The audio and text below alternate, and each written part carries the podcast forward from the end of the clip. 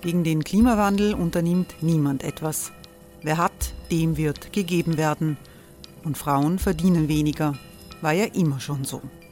Man ärgert sich und macht weiter. Was aber, wenn nicht? Wir haben eine Idee. Die Falter Arena macht die Bühne frei für Menschen und Projekte, die das Land verändern. Mein Name ist Eva Konzett. Ich leite das Politikressort im Falter. Und am Sonntag, den 26. Mai, veranstalten wir im Wiener Stadtsaal die nächste Falter Arena.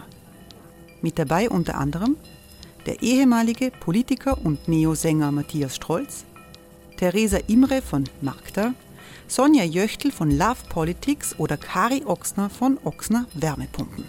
Machen statt jammern. Wir schauen uns an, wie das funktionieren kann. Kommen auch Sie vorbei. Alle Informationen und Tickets finden Sie unter falter.at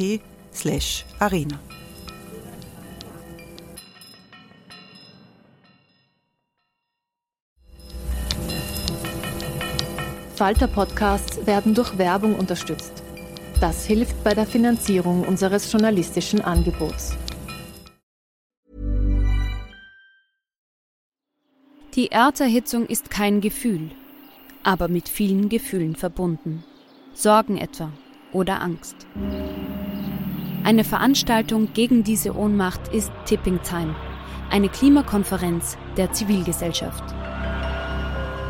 Von 9.5. bis 11.5. findet Tipping Time in Kooperation von Globe Art, Solektiv und Tangente St. Pölten statt und lädt ein zu Diskurs, Diskussionen und Workshops mit namhaften Vortragenden wie Nikolai Schulz und Friederike Otto. Weitere Informationen finden Sie auf www.tangentesanktpölten.at.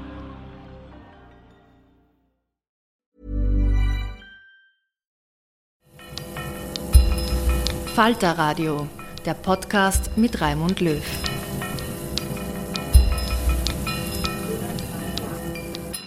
Sehr herzlich willkommen, meine Damen und Herren, im Falter Radio. Der Rückzug von Sebastian Kurz aus dem politischen Leben ist der vorläufige Abschluss eines Anlaufs der ÖVP, es mit konservativem Populismus zu versuchen. Die Person Kurz ist Produkt der politischen Verhältnisse in unserem Land, das Phänomen, dass sich bürgerliche Parteien an rechtspopulistische Strömungen anlehnen, ist international. Die Politikwissenschaftlerin Natascha Strobel hat dazu ein Buch geschrieben. Es trägt den Titel Radikalisierter Konservativismus. Im Rahmen der Wiener Buchmesse Buch Wien gab es mit der Autorin Natascha Strobel eine Podiumsdiskussion unter dem Titel Rechtsum, bei der es zentral um das politische Vermächtnis des ehemaligen Kanzlers gegangen ist. Hören Sie eine Diskussion mit Natascha Strobel, Nationalratsabgeordnetem und Neos-Politiker Helmut Brandstetter, der ehemaligen ÖVP-Ministerin Maria Rauch-Kallert und dem Politikwissenschaftler Emmerich Dalosch, den ihr Moderator leiten durfte. Für die nicht so ganz ideale Tonqualität darf ich mich schon im Voraus entschuldigen. Natascha Strobel zeichnet in ihrem Buch Ähnlichkeiten und Parallelen zum antidemokratischen Konservativismus der Zwischenkriegszeit des letzten Jahrhunderts. In Krisenzeiten passiert etwas in einer Gesellschaft und da passiert etwas, dass äh, Dinge ins Rutschen geraten und dass Dinge, die als selbstverständlich angesehen worden sind, wo wir einen Konsens hatten, nicht mehr selbstverständlich sind. Ähm, und das heißt, wenn diese Selbstverständlichkeiten verloren gehen, äh, gehen auch Machtverhältnisse, kommen zum, werden zumindest mal wieder hinterfragt und kommen ins Rutschen. Und es ist genau in solchen Krisenzeiten, dass ein Teil, ein Teil äh, des Konservatismus in letzter Konsequenz autoritäre Antworten auf diese Krise findet. Und das war mir eigentlich das Wichtige, das zu zeigen, dass immer dann, ähm, wenn wir historisch wirklich quasi vor, vor einer Weggabelung stehen, weil nicht klar ist, wie es jetzt eigentlich weitergeht, weil es dieses Weiter wie bisher nicht mehr gibt. Weil ganz klar ist, dass dieses System, wie wir bis jetzt gelebt haben, dieser Nachkriegswohlfahrtsstaat, mit seinen, auch mit seinen Aufstiegsversprechungen, so nicht unbedingt aufrechterhaltbar ist, ähm, weil sehr also weil da sehr viel einfach ins Rutschen gerät, dass es sich zumindest transformieren muss, um es mal vorsichtig auszudrücken. Ähm, dass in dieser Unordnung geratenen Welt es immer auch autoritäre Antworten geben wird und diese autoritären Antworten nicht exklusiv aus der extremen Rechten, aus der extremen völkischen, deutschnationalen, wie es damals war, Rechten kommen, sondern diese, diese autoritären Antworten auch ähm, von einem Teil des Bürgertums, von einem Teil des Konservatismus kommen. Und deswegen habe ich diese, diesen historischen Vergleich drin. Ich meine, was, Sie, was Sie ansprechen, ist äh, Führerkult, den es natürlich äh, in einer anderen Zeit aber doch gibt. Was Sie ansprechen, ist Ausländerfeindlichkeit, ethnischer Chauvinismus. Äh, was Sie ansprechen, ist Verachtung gegenüber äh, anderen äh, Nationalitäten, anderen Gruppen. Das äh, natürlich in der Zeit nach dem Ersten Weltkrieg in einer viel, viel militaristischeren Weise äh, propagiert wurde. Aber jetzt die, der Frontalangriff gegen die Demokratie, der ja nach dem Ersten Weltkrieg bei den Rechten da war, die haben gesagt, das System muss abgeschafft werden, wir wollen es nicht. Ist, ist das heute, ist das wirklich vergleichbar oder ist das nicht so, dass man da sagen muss, wir sind in einer ganz neuen Realität? Es beginnt überall dort, wo ähm, auch verbal die Institutionen der Demokratie ähm, diffamiert werden, wo sie lächerlich gemacht werden und wo sie geschwächt werden. Das heißt, es beginnt bei Angriffen vor allem auf die Justiz. Die Justiz ist immer äh, ein erster Angriffspunkt von ähm, autoritären Bestrebungen, klar, weil die können äh, am schnellsten und, und am nachhaltigsten ähm, noch den Weg blockieren. Wir sehen es aber auch in Angriffen auf die Legislative, auf das Parlament. Äh, ein, eine autoritäre Versuchung ist immer eine äh, Übermacht der Exekutive. Das heißt, äh, ganz viel Macht äh, bei der Exekutive und ganz wenig Macht in der Legislative, also im Parlament. Äh, und dann natürlich mit Angriffen auf die freien Medien, äh, auf unabhängige Journalistinnen, die ähm, Vereine angegriffen werden, die blockiert werden in, in, im Job und die zu Feinden erklärt werden. Und immer dann, wenn Institutionen ähm, der Demokratie, und dazu gehören die freien Medien, äh, die unabhängigen Medien, ähm, nicht nur als Opposition oder als Gegenspieler, auch als unliebsame Gegenspieler gesehen werden, sondern zu Feinden gemacht werden, immer dann hat man schon ein Problem ähm, in einem demokratischen System. Diese Entwicklungen sehen wir in, in sehr vielen Ländern. Frau Roch-Kallert, äh, diese äh, Beschreibung, diese Darstellung sozusagen der Auseinandersetzung im äh, konservativen Biotop, ist das, entspricht das auch dem, was Sie erleben, was Sie sich denken, oder ist das etwas, das Ihnen fremd erscheint? Oder erleben, erlebt man so etwas auch als jemand, der dieses Biotop sehr, sehr gut kennt? Ich stecke ja nicht mehr sozusagen in den Parteistrukturen, weil da immer bei uns diskutiert wird zwischen den Schwarzen und den Türkisen. Diese Trennung gab es zwar ohne die Farbzuwendungen, äh, als ich ganz junge Politikerin in den 80er Jahren war, ganz stark in der ÖVP. Da gab es die grüne Busseck-Truppe und die sehr konservative Stahlhelm-Truppe, alles, also wobei der Allesmock war kein Stahlhelm, aber das war der Lichael im ÖAB, wird den Jüngeren von Ihnen überhaupt nichts mehr sagen. Aber da gab es sozusagen diese Flügelkämpfe zwischen den Erzkonservativen und den progressiven, jüngeren, eher grün angehauchten, das war alles noch vor äh, Heimburg und, und vor, der, vor der Grünen Partei, hat Wien in den späten 70er und frühen 80ern mit den bunten Vögeln des Erhard Busseck so einen wirklichen Aufbruch signalisiert und, und auch durchgezogen und, und wir waren bekämpft. Also, dass ich in der Partei mehr als 30 Jahre überlebt habe, war nicht zu erwarten. Also man hat mir immer meinen äh, frühen Tod, meinen frühen politischen Tod äh, prognostiziert. Und wir haben vorhin darüber diskutiert, sozusagen gibt es ein Wiederkommen. Ähm, ich habe alles überlebt, zumindest relativ lange, und bin dann freiwillig gegangen. Äh, und daher diese Flügelkämpfe in den Parteien hat es immer gegeben. Ja, aber das, was Natascha Strobel ja beschreibt, das geht ja darüber hinaus. Äh, das ist ja mehr als äh, bunte Vögel gegen Stahlhelme vor 20 Jahren.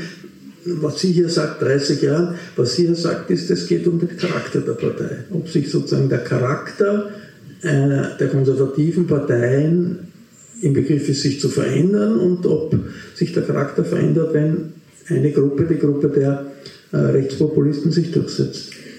Also ich habe noch nicht gesehen, dass sich die, Gruppe, der, also wenn Sie jetzt von der jetzigen ÖVP äh, sprechen, sehe ich noch nicht die Gruppe der Rechtspopulisten, äh, die sich da jetzt durchgesetzt hätte. Denn äh, der Erfolg des Sebastian Kurz war, weil er einfach äh, charismatisch war, weil er Wahlsiege signalisiert hat, die er auch eingefahren hat. Und ich habe in den letzten Wochen bei entsprechenden Monaten, bei entsprechenden Diskussionen immer gesagt, ein Parteiobmann ist so lange, also immer die Diskussion, äh, die, äh, der Parteitag hat ihm sozusagen alle Rechte eingeräumt. Die sind mit einem Schlag weg, wenn er nicht mehr erfolgreich ist.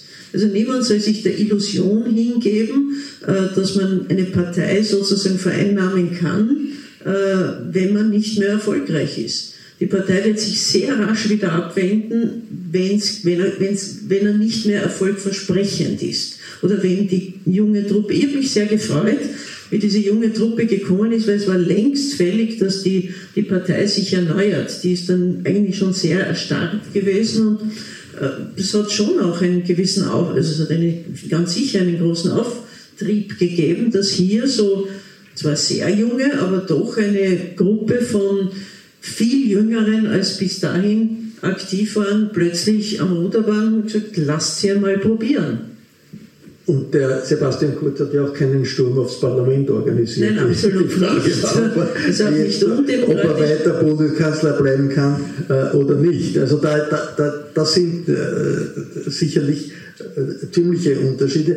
Aber Helmut Brandstätter, du hast immer äh, in deiner Kritik an, an, Sebastian Kurz immer auf diese Parallelitäten hingewiesen, dass das eigentlich äh, im Stil und auch in vielen Inhalten eine Übernahme von rechtspopulistischen äh, Positionen ist und Türkis hat natürlich äh, das Sagen äh, gehabt in der ÖVP, ob es das jetzt noch hat, werden wir wahrscheinlich nicht genau. Ähm, wie, sind, wie substanziell ist diese Differenzierung wirklich zu machen zwischen türkis und traditionell konservativ.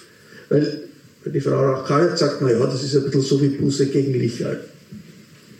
Ja, guten Abend. Äh, ich glaube, das äh, entscheidende Wort, das du gesagt hast, ist substanziell. Ist überhaupt Substanz vorhanden? Das ist ein Punkt. Äh, und ein Punkt ist ein anderes Wort, das ich aufgreifen möchte von dir. Du hast gesprochen von einem ähm, autoritäre Antworten auf einen Sturm, genau, auf einen Sturm auf das System. Ja, das, was der Sebastian Kurz gemacht hat, einen Sturm auf die Partei gemacht. Äh, und zwar nicht einfach so zufällig, weil die nicht gewusst haben, wie es weitergeht mit 20 Prozent. Inzwischen äh, gibt es ja nicht nur das Projekt Ballhausplatz aus 2016. Wir wissen, was es 2015 begonnen hat, dass eine kleine Gruppe von Leuten beschlossen hat, äh, wir nehmen nicht zur Kenntnis, wie Demokratie in einer Partei aussieht, sondern wir werden diese Partei übernehmen und zwar mit einer Form von Erpressung und das hat ja dann auch stattgefunden, in, wie wir inzwischen wissen, auch mit gefälschten Umfragen, indem man gesagt hat, entweder ich bekomme die ganze Macht. Und die ganze Macht hat nie ein ÖVP, nicht Leopold Fiegel, wer auch immer es gewesen wäre, nicht Wolfgang Schüssel, äh, der stark war. Niemand hat die ganze Macht gehabt zu entscheiden. Ich entscheide ausschließlich, wer ins Parlament kommt. Ich entscheide jede Personalfrage und jede inhaltliche Frage. Und wenn das nicht der Fall ist, dann mache ich was Eigenes. Und damit äh, war die Erpressung perfekt, weil wir sind bei 20 Prozent, vielleicht darunter gelegen. Und das ist Punkt eins. Punkt zwei ist, und äh, Erhard Busseck wurde zitiert, er hat, äh, ich war dabei bei der Diskussion 2017 gesagt, ich habe ihn öfter gefragt, äh, wofür stehst du eigentlich? Und er hat gesagt, ja, was ist ein Problem, wir haben das auch schon öfter diskutiert. Also das, was die Frau Strobel in ihrem Buch, wie ich glaube, zu Recht über Trump beschreibt, weil diese äh, Thinktanks, die wir von Amerika kennen, äh, wo sehr genau äh, vorbereitet wurde, äh, wie äh, ein, ein rechtspopulistisch, rechtsextremistisches Regime aussieht, das ist überhaupt nicht vorbereitet gewesen. Man hat sich verliebt ein bisschen äh, in Orban und dessen Weg vom Liberalen zum Autoritären und man hat sich vor allem verliebt in diese Mischung aus ich, ich, ich und uns gehört das alles. Und genau das haben wir dann in den Chats gesehen. Aber noch einmal, dahinter steckt inhaltlich nichts.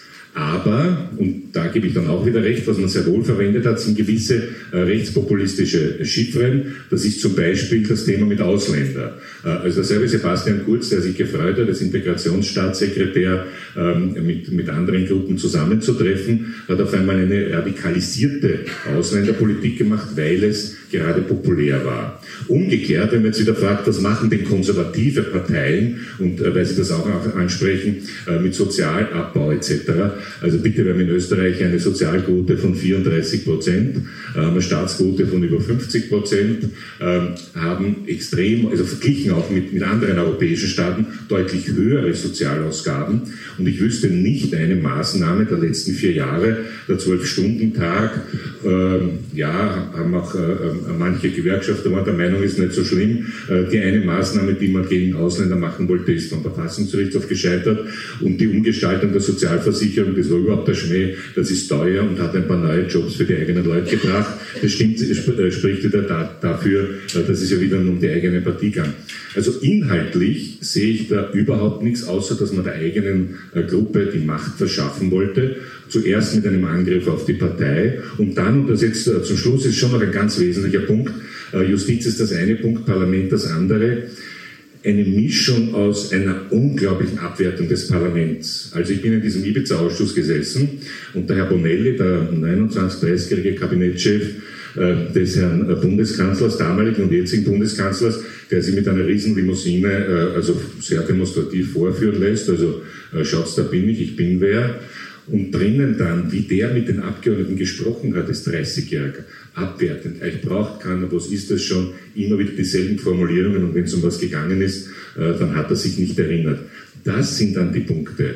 Oder das nächste, Sebastian Kurz hat er mir ja wortwörtlich gesagt, äh, ich habe es auch in Buch geschrieben, du bist mein Freund oder mein Feind. Und das zieht sich durch. Und da bin ich jetzt äh, bei einem sehr österreichischen Punkt, dass, und das ist so traurig, dass das möglich ist, äh, liebe Maria Rauch-Kallert auch dass man dann eigenen Parteifreunden sagen kann, und das erlebe ich auch, mit dem redst nicht. Mit dem will ich die nicht sehen. Ich erlebe ÖVP-Abgeordnete im Parlament, die mit mir nicht gesehen werden wollen, weil es ihnen in der Kurzpartie schaden könnte. Und das ist ein wirklicher Bruch zur Tradition äh, der Zweiten Republik, wo man über Probleme etc. reden kann, aber ein wirklicher Bruch Freund, Feind. Da bin ich jetzt wieder beim Rechtspopulismus, ja. Und wie dieses Freund, Feind ohne Inhalt, aber nochmal, ohne Inhalt aufgebaut wurde und bis jetzt auch durchgezogen wurde, dass das möglich ist in einer so diversen Partei, die die ÖVP für mich immer war, das äh, finde ich nicht nur traurig, finde ich extrem bedenklich. Das sind wir natürlich ganz in der, in der, aktuellen Politik, aber ich möchte jetzt ein bisschen noch, noch, noch das, größere Bild auch ansprechen, immer nicht darstellen. Wenn, wenn äh, Helmut Brandstätter sagt, dass es, die Inhalte sind eigentlich unbedeutend, ja, ähm, es, es, es, geht um den Aufbau von Freund-Feind-Figuren und, und, eine Änderung des Stils. Also ist das die Frage? Aber das würde ja eigentlich ein Widerspruch sein. Wenn, sich wirklich der Charakter der konservativen Parteien ändert, aus welchem Grund auch immer, äh, dann muss das doch mit Inhalten verbunden sein. Wie, wie, wie äh, siehst du äh, die Hintergründe dieser Entwicklung und die Dynamik dieser Entwicklung? Ist das jetzt mehr als äh, Wahltaktik oder Machtgehabe? Ist das wirklich eine äh, Entscheidung abzugehen von der traditionellen Rolle großer demokratischer Parteien äh, und in Richtung eines äh, einer rechtspopulistisch dominierten konservativen Bewegung zu gehen. Ich möchte nur eine Bemerkung machen zum Eingang. Ich komme dann schon auf die, deine Frage zurück. Äh, weil äh, Frau Strobel eben gesagt hat, dass in Krisenzeiten gibt es verschiedene Antworten darauf. Und, und es trifft in der Tat zu, und das ist auch das Gemeinsame zwischen damals und den Krisen heute, dass äh, zur Lösung von Krisen werden immer die vorhandenen demokratischen Strukturen hinterfragt. Und das heißt, meist autoritäre Antworten. Das ist das Gemeinsame. Ja? Aber in den Inhalten dieser autoritären äh, Strategie, da gibt es große Unterschiede. Äh, nach 1918 war es einfach so, dass die Krise gelöst werden sollte, indem die vorhandene Struktur der Demokratie ausgeschaltet wird. Und das radikal.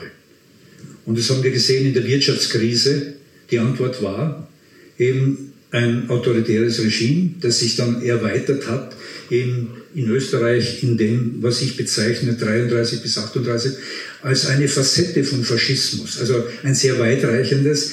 So weit sind wir heute nicht. Und ich sehe auch nicht, dass wir unmittelbar darauf zusteuern. Das wollte ich nur mal so sagen. Sonst würde ich meinen, es sind die Unterschiede viel größer, als wie Frau Rauch-Kallert das, also aus meiner Sicht größer, wie Sie das angesprochen haben. Es geht nicht nur um Flügelkämpfe, sondern es geht wesentlich auch darum, welches Profil diese Partei ÖVP überhaupt hat. Und deswegen eben die Frage des Charakters dieser Partei. Und ich denke, wenn Sie mir vorstellen, äh, Kurz hat praktisch einen Eingriff gemacht, wie die ÖVP seit 1945 noch nie erlebt hat. Eine dermaßen, also eine Umkehrung der internen Entscheidungsverhältnisse und wie du schon angesprochen hast, es ist einfach ein sehr einschneidender Punkt als solches gewesen. Also von daher, ich gehe davon aus, es sind nicht einfach Flügelkämpfe, sondern äh, vor allem äh, der eine Flügel, der hat ja nicht gekämpft. Dem einfach zugeschaut, wie Kurz quasi diese äh, Partei intern aufgerollt hat äh, als solches. Und von daher, also Flügel, wenn, dann waren sie ziemlich flügellahm. Und diese Flügellahmheit, die wird jetzt ein wenig aufgebrochen, indem eben dann die westlichen äh, Landeshauptleute dann wieder ein wenig sich besinnen auf das. Aber äh, ich denke, die Unterschiede liegen, so wie Frau Strobel das eigentlich auch im Buch sehr gut ausgeführt hat, das sind praktisch auf drei Ebenen. Die eine Ebene sind Regelbrüche und die sind einschneidend. Ich werde es nur kurz erläutern. Das zweite ist die Veränderung des Stils. Burroughs Furniture is built for the way you live. From ensuring easy assembly and disassembly to honoring highly requested new colors for their award-winning seating, they always have their customers in mind. Their modular seating is made out of durable materials to last and grow with you. And with Burrow, you always get fast, free shipping. Get up to 60% off during Burrow's Memorial Day sale at burrow.com slash ACAST. That's burrow.com slash ACAST. burrow.com slash ACAST. Alle sind angetreten immer, also Schüssel hat davon gesprochen, einen ganz neuen Stil wollen wir entwickeln. Auch Kurz war sich sicher einen neuen Stil. Und, und hier stimme ich nicht ganz überein, es ist nicht nur eine Frage des Stils, sondern auch der Inhalte. Das heißt, äh, unter Kurz sind wesentliche Inhalte auch verändert worden. Ich komme darauf. Aber die Regelbrüche, die Regelbrüche haben wir sowohl, Helmut Brandstätter hat es äh, insbesondere auf den internen Bereich angesprochen, unbedingt, also innerhalb Regelbruch, also die Ausschaltung der Landeshauptleute, die früher doch eine sehr wichtige Rolle hatten, da muss einem schon was einfallen. Also da muss man schon ziemliche Power haben, dass du diese Landeshauptleute irgendwie kanalisieren kannst. Aber nicht nur parteiintern, denke ich, sondern auch quasi auch außerhalb. Überlegt mal, Österreich hat eigentlich relativ gut durch verschiedene Krisen äh, durchnavigiert und dazu hat wesentlich auch ein Punkt eine Rolle gespielt, den wir als Verhandlungsdemokratie bezeichnen. Näherhin quasi das, was man auch als Sozialpartnerschaft nennt. Das heißt einfach der Interessenausgleich zwischen eben sehr unterschiedlichen Interessen in unserer Gesellschaft. Schüssel hat begonnen damit, und deswegen, ich möchte auch betonen, wenn wir heute über Kurz reden, müssen wir auch über Schüssel reden. Warum? Weil eben damals schon einige Punkte in diese Richtung gegangen sind, nur Kurz hat sie radikalisiert. Also insofern ist der Begriff der Radikalisierung, trifft dann auf den guten Kurz dann schon irgendwie auch zu. Unter Schüssel ist die Sozialpartnerschaft weitgehend zurückgedrängt worden. Kurz hat sie schlicht abgeschafft. In der Zeit von 1917 Er hat den Sozialstaat nicht abgeschafft. Ich meine, das ist, ist das nicht ein ganz, ganz wesentlicher äh, Punkt, also auch des, des Unterschieds? Darf ich aber das schon, also er hat den Sozialstaat nicht Sozialstaat abgeschafft. Das, das stimmt. In der Pandemie wunderbar funktioniert in ganz Europa. Ne? Es wäre ja absurd, den Sozialstaat abschaffen, wo in Österreich praktisch sämtliche selbstständige Erwerbstätigen in den Sozialstaat integriert sind. Also, ich meine, das, das würde er nicht, nicht wirklich reduziert. Aber, aber er hat viel mehr inhaltlich gemacht, als wie auch das vorher angedeutet wurde. Das ist nicht einfach nur, Helmut, äh, es ist nicht nur so, dass man sagen kann, äh, ja, das ist halt jetzt ein wenig, die internen Strukturen sind ein bisschen mit der, mit der Veränderung der Selbstverwaltung in der Sozialversicherung sind ganz einschneidende Schritte gemacht worden. Im Jahr 1888 äh, ist die Unfallversicherung und Krankenversicherung eingeführt worden. Mit dem System der Selbstverwaltung. Seit damals war in dem System der Selbstverwaltung war immer eine Mehrheit der unselbstständig Erwerbstätigen. Das hat sich verändert. In der Ersten Republik war es 4 zu 1. In der Zeit des Austrofaschismus, der die Arbeiterbewegung ausgeschaltet hat. Selbst in der Zeit ist nicht eine Parität eingeführt worden, sondern noch immer 2 zu 1. Was macht Kurt Strache? Sie schaffen praktisch diese Mehrheiten ab, um das Kräfteverhältnis wesentlich zu ändern. Und das Kräfteverhältnis ändern heißt eine Parität einführen und das, wo, wo die Interessen der unselbstständig Erwerbstätigen vollkommen tangiert sind. Äh, sprechen wir vielleicht gerade über, über dieses Thema. Äh, Natascha Strobel. Es ist keine, die Luftsprengung des Sozialstaats. Also es macht nicht Boom und man hat alles abgeschafft. Aber so funktioniert es auch. So funktioniert es auch nicht in der heutigen Zeit. Aber es sind genau so, wie es ähm, Professor Talisch sagt.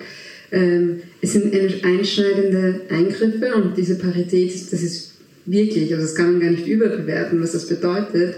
Nur ist es für die Öffentlichkeit nicht so interessant, wenn man gleichzeitig den Familienbonus, von dem man dann auch was merkt, vor allem wenn man gut verdient, ähm, das macht. Und das ist immer ganz gut äh, ausgeglichen worden. Nur ähm, die Irreversibilität, die Nachhaltigkeit solcher Eingriffe ist das, was es so entscheidend macht. Also gerade das mit äh, der, der, Sozialversicherung, das kann man nicht so einfach wieder zurückdrehen, ähm, diese Parität.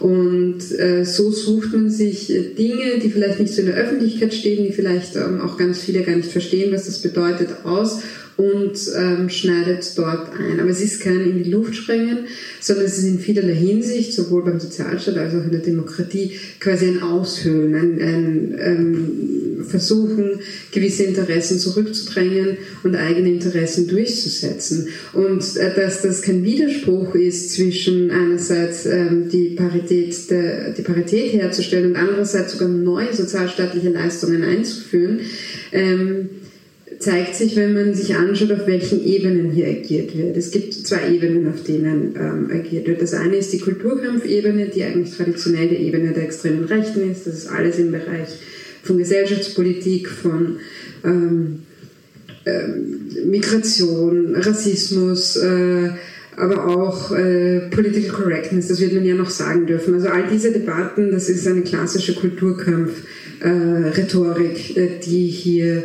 gefahren wird und die, wo es eine ganz, ganz lange Tradition in der traditionellen extremen Rechten gibt, äh, das zuzuspitzen, hier zu spalten, hier äh, Diskurse auch zu zerstören. Das ist spätestens seit 68 in der extremen Rechten äh, ein Thema. Und das ist deswegen ein Thema, weil es gleichzeitig äh, eine andere Ebene gibt und das ist die sozioökonomische Ebene.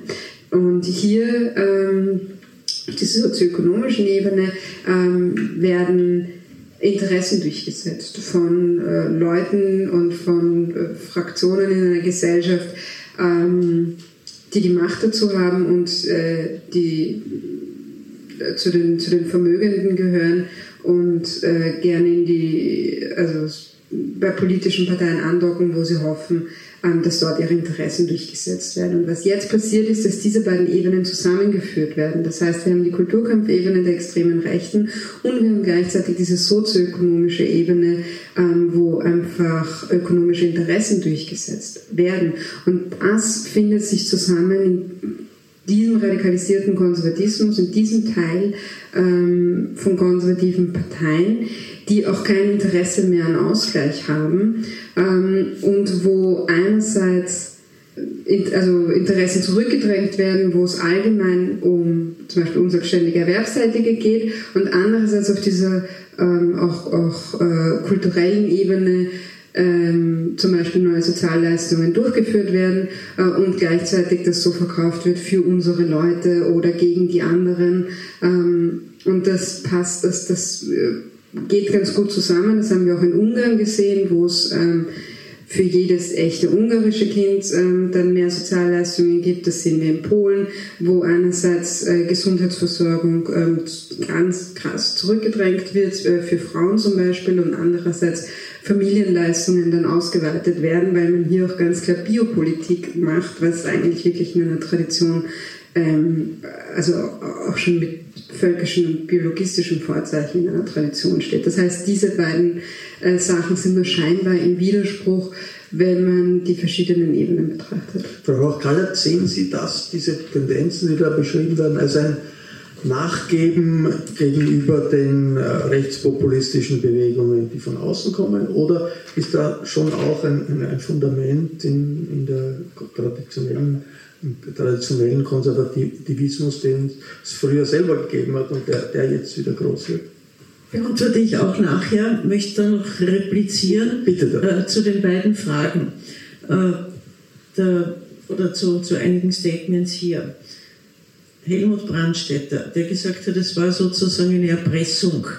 Äh, entweder ihr nehmt mich, ja, aber die Erpressung ist ja erst möglich geworden durch die Abspaltung der NEOS im Jahr 2012 13 in dem Wahlkampf, weil natürlich die, die sich damals abgespaltet haben, kamen fast alle aus der ÖVP ich meine, Matthias Strolz kam direkt aus dem Wirtschaftsbund, Beate Meindl-Reising aus dem Kabinett der Christine Marek und, und davor anderen Politikern und die beiden Parteichefs, die es seither gegeben hat. Und das war ein schmerzhafter Aderlass. Es war durchaus äh, möglich, dass sich die ÖVP so langsam wegzieht. Also jetzt kann ich sagen, diese Tendenz hat es in den 80er Jahren auch gegeben. Natürlich hat immer eine Gruppe rund um Busse gesagt, jetzt gehen wir, jetzt machen wir eine eigene Partei. Und ich weiß selber aus vielen Gesprächen mit dem Erhard Busseck, dass er natürlich versucht war, aber dass er immer gesagt hat, nein, das tue ich nicht.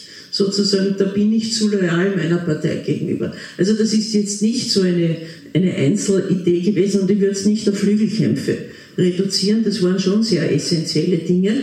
Und das erste Mal, was tatsächlich passiert ist, und das relativ schmerzhaft mit 6, 7 Prozent, glaube ich, die die Neos äh, bei der ersten Wahl erreicht haben, was im Übrigen jetzt eine völlig nicht existierende Gruppe, äh, vor, vor sechs Monaten nicht existierende Gruppe nur mit ihrem Protest gegen das Impfen in Oberösterreich geschafft hat. Nicht bundesweit, aber immerhin in Oberösterreich. Also da hat sich schon sehr viel verändert, äh, dass das natürlich schon ein richtiger Schock für diese Partei war. Und da muss man auch, und jetzt komme ich zum Herrn Professor Dalosch, äh, die Vorgeschichte kennen, weil Sie zu Recht gesagt haben, die Gruppe war flügellahm. Die war nicht flügellahm, es gab diese Gruppe nicht. Wenn Sie die Geschichte der ÖVP nach Schüssler anschauen, äh, war zwei Jahre Molterer, ist äh, sozusagen gescheitert am vorgezogenen Wahlkampf nach zwei Jahren der also wirklich für die Partei dramatisch schlecht ausgegangen ist. Dann war zwei Jahre Bröll, der dann aus gesundheitlichen Gründen zurückgetreten ist. Dann war zwei Jahre Spindelecker, mehr oder minder, äh, der auch gescheitert ist. Und dann war Mitterlehner. Also es gab sozusagen keine Gruppe eines Parteiobmanns. Mitterlehner hatte keine, der Spindelecker hatte ja noch äh, die, den ÖAB hinter sich, die sozusagen eine relativ stark große Gruppe ist. Mitterlehner kam aus dem Wirtschaftsbund, die sehr mächtig in der ÖVP ist, aber sehr klein in der ÖVP ist. Also die Flügelarmheit war, war, war also es gab da sozusagen keinen wirklich starken Flügel.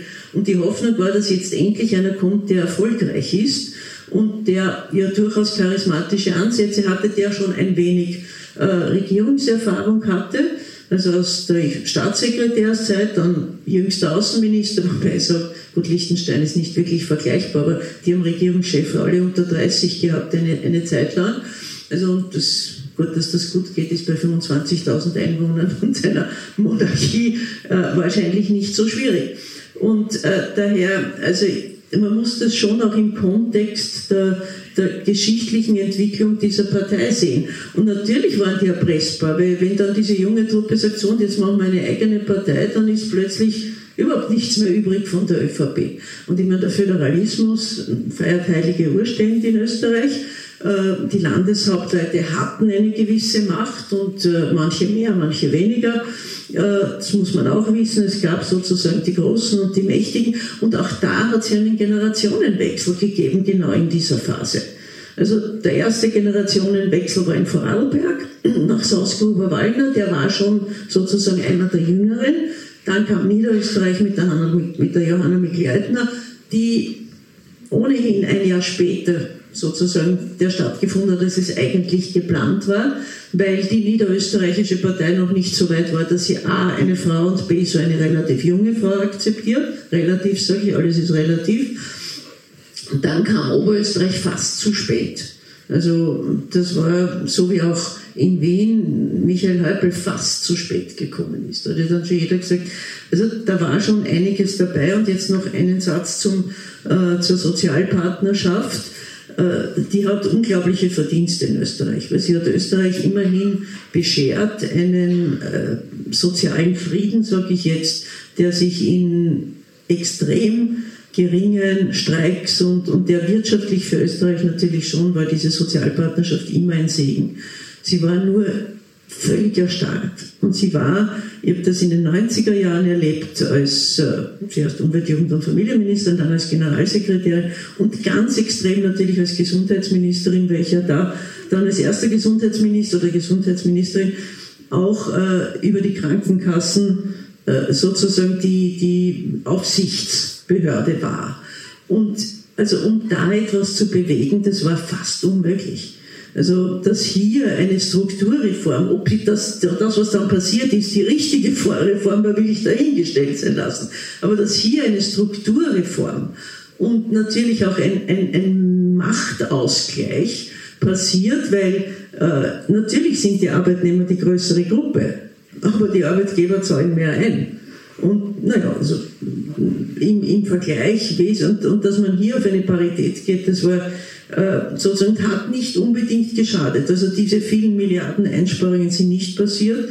Äh, davon bin ich überzeugt. Die, es ist auch nicht teurer geworden, aber dass hier eine Strukturreform war, das ist, glaube ich, auf jeden Fall dazu was sagen. Äh, aber erstens mal vielen Dank, äh, äh, dass meine These, dass der die Partei erpresst hat, dass das bestätigt wird. Ja, und jetzt wissen wir, der Erpresser kommt wieder, nicht? Der Erpresser kommt wieder. Also was ist das für eine vorausblickende Geschichte? Zweitens, dass die ÖVP in einer schlechten Verfassung war, da kann ich nur sagen, was kann ich dafür? Warum muss ich jetzt als Staatsbürger dafür büßen, dass die ÖVP in schlechter Verfassung war? Und wie schlecht der Verfassung das Land jetzt ist, das lernen wir in dieser Pandemie. Weil wenn mir die Zähne wehtun, dann gehe ich zu einer guten Ärztin, zum guten, zum Besten, was ich erkenne, ja, und nicht zum Lirren. Ja. Und zu glauben, dass einer, der liert ist, ein Land führen kann, ist ja völlig absurd. Und dass das bewährte Politikerinnen und Politiker der ÖVP geglaubt haben, äh, ist für mich noch immer unfassbar, weil die hätten ja wissen müssen, dass das nicht gut gehen kann. Und sie hätten wissen müssen, und sie haben es gewusst, dass der Wahlsieg von 2017 erkauft war. Und sie haben gewusst, mit welcher unfassbaren Brutalität. Und das ist das, was mich bis heute am meisten erstaunt, wie wenig das auch in den Medien thematisiert wird. Mit welcher unfassbaren äh, Brutalität mit Medienmachern umgegangen wurde. Und zwar einerseits aus der Angst heraus vom Fellner, dass der am niederschreibt, kündigt er ja an, also gebe dem noch mehr Geld als der Feimann, was eine Kunst ist. Und andererseits diejenigen, äh, die man nicht kaufen kann, äh, äh, auch wieder erpressen, unter Druck setzen, so lang, du bist mein Freund oder mein Feind und wenn du nicht für mich schreibst, dann mache ich dies kaputt dass das in einer Partei wie der ÖVP einfach so hingenommen wird und sagen, na, der ist halt so, finde ich erstaunlich. Und jetzt komme ich noch zu einem wesentlichen Punkt. Ich habe die ÖVP immer nicht nur so sehr als konservative Partei, sondern sehr stark als christlich-soziale Partei empfunden. Und zwar nicht im Sinn der 30er Jahre. Wir haben immer Wert auf christdemokratisch. Christdemokratisch, christlich, ja, aber für mich äh, im Sinne auch äh, der, der, katholischen Soziallehre, ja, äh, die ich schon einen, einen ganz wichtigen Punkt gefunden habe immer von der ÖVP.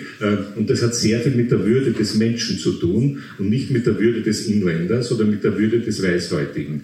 Und dass es in einer Partei wie in der ÖVP möglich war, derart ausländerfeindlich äh, zu äh, agitieren, derart menschenfeindlich zu agitieren, ist der nächste Punkt, wo ich frage, warum ist doch niemand aufgestanden und hat gesagt, bis hierher und nicht weiter und das dulden wir nicht, das widerspricht der Tradition unserer Partei. Und äh, äh meine nächste These ist, das ist der größte Zerstörer der österreichischen Innenpolitik. Nichts von dem, was der da aufgebaut hat, ein bisschen waren ja alles Luftschlösser. Das ist alles zerstört, ist alles kaputt. Und warum hat er keine Reformen zusammengebracht, das kann ich auch erklären, und zwar aus Augenzeugen heraus. Äh, halbes Jahr, dreiviertel Jahr nachdem, nachdem er es installiert war als Bundeskanzler, kam ein Landeshauptmann äh, zu mir und ich habe zu ihm war beim Kurier und habe gesagt, naja, äh, da wird, schaut euch jetzt an, weil das ist ja angekündigt worden, Föderalismusreformen äh, ähm, wird es geben. Der hat mich nur mitleidig angeschaut und gesagt, na, das haben wir ihm schon erklärt, auf die Spitäler braucht er nicht einmal hinschauen und andere Sachen machen wir sicher auch nicht.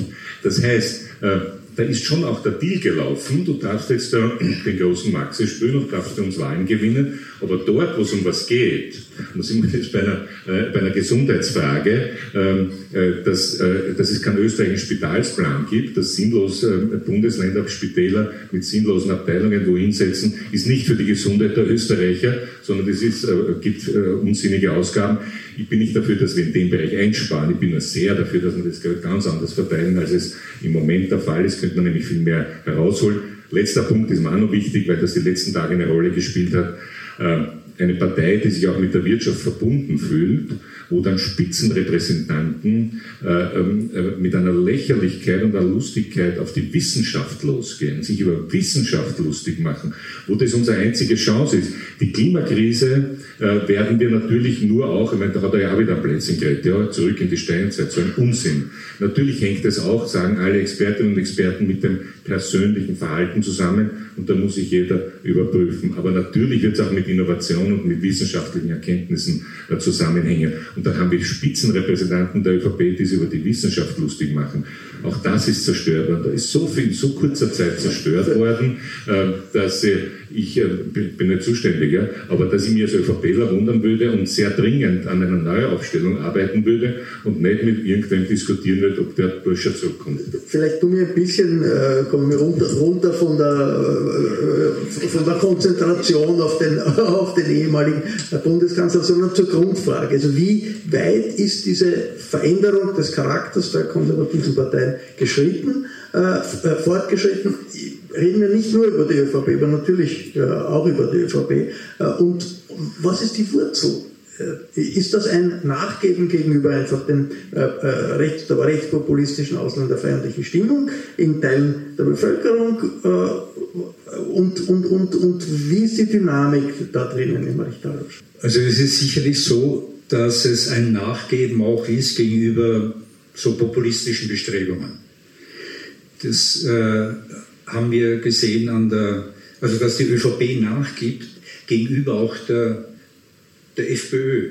Die FPÖ, die ja mit dem Populismus irrsinnig gespielt hat, also gegen Ausländer, gegen Arbeitslose und so weiter. Und das für mich bemerkenswert ist, dass die ÖVP eigentlich sich da irrsinnig annähert und eben solche Aspekte auch aufnimmt. Du hast es schon erwähnt. Also äh, gegenüber Ausländern, gegenüber Asylwerbern und so weiter. Das heißt, Kurz spielt dann auf einmal das Spiel, das vorher die FPÖ gemacht hat. Und er ist erfolgreich und hat damit eben praktisch in den Wahlen ganz schön. Das hat meines Erachtens sehr wohl den Charakter auch der ÖVP verändert. Das ist nicht nur, um ich jetzt in der Selbstverwaltung jetzt äh, sowas wie eine Parität, die ja keine ist, die nur formal eine ist. Realität ist sie nicht, weil sich die Unternehmer besser durchsetzen können. Also ich glaube, dass der Charakter, dass durch kurz der Charakter der ÖVP verändert wurde. Sie wurde fast zu einer Führerpartei, also in strategischer Hinsicht, wurde sie zu einer Führerpartei. Das ist etwas, was die Kollegin Strobel sehr deutlich in dem Buch ausführt, dass es eben zu den Kennzeichen eines radikalisierten Konservativismus äh, zählt, dass man eben auch so den Führer, den Führer rauscht und die Personalisierung in Politik halt als solches.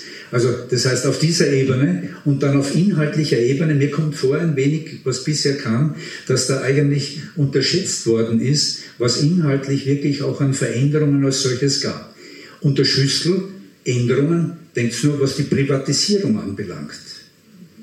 Die Privatisierung der verstaatlichten Unternehmungen radikal durchgezogen, sind noch ein paar, ich überspitze, ein paar Klitschen übergeblieben. Und die werden jetzt nicht privatisiert deswegen, weil sie Geld abwerfen. Das ist der einzige Grund. Also deswegen, das ist nicht eine Frage, ob ich jetzt privatisiere oder so. Dieser Punkt. In der Sozialpolitik, und dann würde ich ein wenig differenzieren, Kollegin Strobel, was Sie, wie Sie beschreiben, den radikalisierten Konservativismus. Jeder Konservativismus in Österreich, in Deutschland und so weiter war immer verbunden auch mit liberalen Vorstellungen. Es gibt keine konservative Partei, die nur quasi konservativ als solches ist, sondern immer in Verbindung eben mit liberalen Elementen. Und da komme ich eben zum Inhalt. Und das heißt schon, der österreichische Sozialstaat ist durch Kurz und Co. eigentlich wesentlich auch auf dem Weg zur Veränderung. Sie haben nicht alles durchgesetzt. Wenn man sich vorstellt, die Notstandshilfe abzuschaffen, bei der Massenarbeitslosigkeit, was das bedeutet hätte für langfristig erwerbslose Menschen, das kann man sich überhaupt nicht ausmalen. Das ist nur nicht gelungen, weil die Regierung vorzeitig zerbrochen ist. Aber nicht deswegen, weil sie es nicht wollten. Das heißt, die Eingriffe sind beträchtlich. Und vom Grundsätzlichen her, lesen Sie einmal in das Programm rein von Schüssel im Jahr 2000 oder eben kurz Strache äh, 2017. Da können Sie sehen, der österreichische Sozialstaat, also die sprechen von Sozialstaat, die meinen ganz was anderes. Nämlich, was sprechen sie davon? Eigenvorsorge. Es müsse praktisch die Vorsorge müsse prioritär sein gegenüber der Fürsorge. Fürsorge gemeint das staatlich geregelte soziale Sicherungssystem. Und die individuelle Vorsorge ist ganz in welchem Land leben wir denn? Wir haben einen Sozialstaat, der seit dem ausgehenden 19. Jahrhundert immer weiter ausgebaut wurde. Mit in Schweden gibt es das auch. Die Sozialdemokraten das in Schweden. Was haben sie gemacht in Schweden? Mehr, mehr Eigenvorsorge. Mehr, mehr, Eigen mehr Eigenvorsorge. Ja, aber also ich glaube, der österreichische Sozialstaat kann sich von dem schon abgeschlankten schwedischen Modell noch einiges abspüren. Das Einzige, also das, was in Schweden verändert worden ist, wenn wir schon bei dem Thema sind, ja, dann muss man sagen, früher hat es in Schweden eine Grundpension gegeben für alle. Diese ist zwar praktisch abgeschafft worden, aber Heute jeder Schwede, der nicht ausreichend Alterssicherung haben, kriegt sehr wohl genau diese Grundpension. Aber das haben doch wir auch mit dem, mit dem Ausgleich, mit der Ausgleichszulage. Wenn ich eine zu geringe Pension habe, bekomme ich die Ausgleichszulage. Damit hat jeder bei uns auch eine Grundpension. Äh, ja, Sie kriegen niemand, niemand denkt daran, das abzuschaffen. Sie kriegen die Ausgleichszulage unter Bedingungen. Und diese Bedingungen sind irrsinnig wichtig. Das ist ja nicht so, dass jeder, jede eine Ausgleichszulage. Wir haben so viele Frauen, die haben so wenig Pension. Ja? Und die aber kriegen keine Ausgleichszulage. Aber, aber, aber, es, hat, ich meine, es hat keinen äh, dramatischen Einbruch beim Sozialstaat gegeben in Europa. Also in der, in der, in der Finanzkrise, äh, jetzt in der Pandemiekrise, hat, haben eigentlich das europäische Sozialmodell hat gehalten in, einer, in einem großen Ausmaß abgeschlankter Weise. Ich stimme dir zu. Ich stimme dir zu. Das ist doch ein, in, so einer, in einer historischen Situation finde ich das ist ja. bemerkenswert. Ja? Das, weil das der Sozialstaat so, natürlich, weil der Sozialstaat so viel leistet und von daher wäre es ja auch wirklich schwierig. Ich stimme dir zu. Natürlich, wenn wir uns die Zeit des Austrofaschismus hernehmen, wo dort in Sozialstaat Einschnitte gemacht wurden, die sind überhaupt nicht vergleichbar. Und in Amerika genauso. Also sozusagen der amerikanische, das Social Welfare System hat gehalten. Und das war natürlich in der Zeit der Wirtschaft, Weltwirtschaftskrise was ganz, ganz anderes. Darf ich kurze These aufstellen? Ich behaupte, dass äh, in Österreich der Sozialstaat halten wird und die Leute auch auf die Straße gingen dafür, während ich befürchte, dass sie für Demokratie und Rechtsstaat nicht auf die Straße gingen. Und jetzt noch was Provokantes zum Schluss. Was Provokantes zum Schluss. Als, äh, als äh, in der, unter Schwarz-Blau, also, nein, nur, nur in dieser Runde, nur in dieser Runde, äh, äh, äh, wenn ich das noch sagen darf, als unter Schwarz-Blau, es gab diesen schrecklichen Mord in Dornbirn, Vorarlberg, und der Kickl Innenminister ist aufgestanden und gesagt, Sicherungshaft, wenn er irgendwie schief ausschaut, sperren wir ein. Die ÖVP hat gesagt, ja. Die SPÖ, das Godzilla hat gesagt, na, warum nur die Ausländer, die Inländer auch? Und die einzigen, und ich war damals äh, als Kurierredakteur, habe das, hab das beobachtet von der Ferne, die Meinl Reising sagen gesagt, nein, nein, das bitte, das bitte nicht. Und das hat mir schon sehr gut gefallen. Und das würde ich mir wünschen, dass alle Parteien aufschreien und sagen, äh, Rechtsstaat, das, da lassen wir uns auf keinen Fall äh, äh, einschränken und Sicherungshaft ist gegen den Rechtsstaat. Und wie gesagt, leider, muss ich sagen, hat, hat es die SPÖ an dieser Stelle auch nicht gesagt, die Grünen waren gerade nicht im Parlament. Ich fürchte, dass da die Österreicher weicher sind und dass man sie da leichter erwischt als bei Sozialabbau. Jetzt würde ich mal äh, bitten, eine Runde vielleicht noch ein bisschen grundsätzlich und dann gehen wir durchaus in die Frage, wo stehen wir eigentlich politisch jetzt, nach dem alt, was in den letzten 14 Tagen passiert ist. Das, was du sagst, und äh, ein bisschen scheint mir das auch äh, bestätigt durch, durch, durch deine Bemerkung, zeigt auf die Resilienz nicht nur des Staates, des Sozialstaates, in, in, in unserer Zeit, sondern in Wirklichkeit auch die Resilienz der Demokratie. In Europa ist es auch die Resilienz Europas gegen all die, äh, die Attacken. Ja? Und die Resilienz der Demokratie äh, in Amerika hat sich letztlich natürlich auch gezeigt, weil äh, der 6. Jänner nicht erfolgreich war.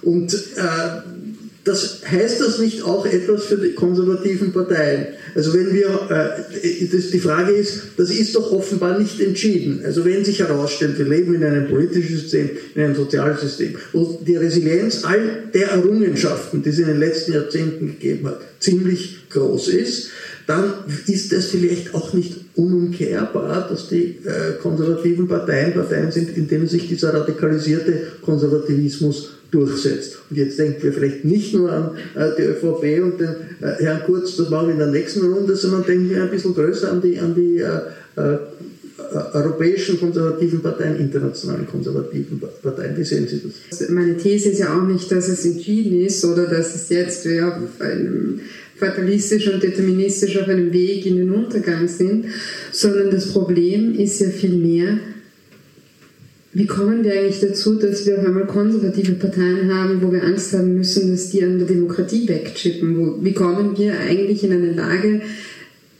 dass es konservative Parteien sind, die, jetzt bin ich doch wieder bei einem Beispiel in Österreich, und das hat mich damals wirklich schockiert, wenn ein Kind abgeschoben wird und es einen Aufschrei in der Zivilgesellschaft gibt, dass ein Innenminister in der größten Nachrichtensendung des Landes sitzt und sagt, die Mutter ist schuld. Was für eine Rabenmutter, diese Eltern, diese Mutter, wie konnte sie das dem Kind antun? Und dass, ich, dass es nicht ein FPÖ-Politiker ist, wo das schon arg ist, wenn der das macht, sondern dass der Innenminister in einer Regierungsposition seine Innenminister der konservativen Partei ist. Und diese Verschiebung, ich glaube, die muss man sich mal vergegenwärtigen, aber nicht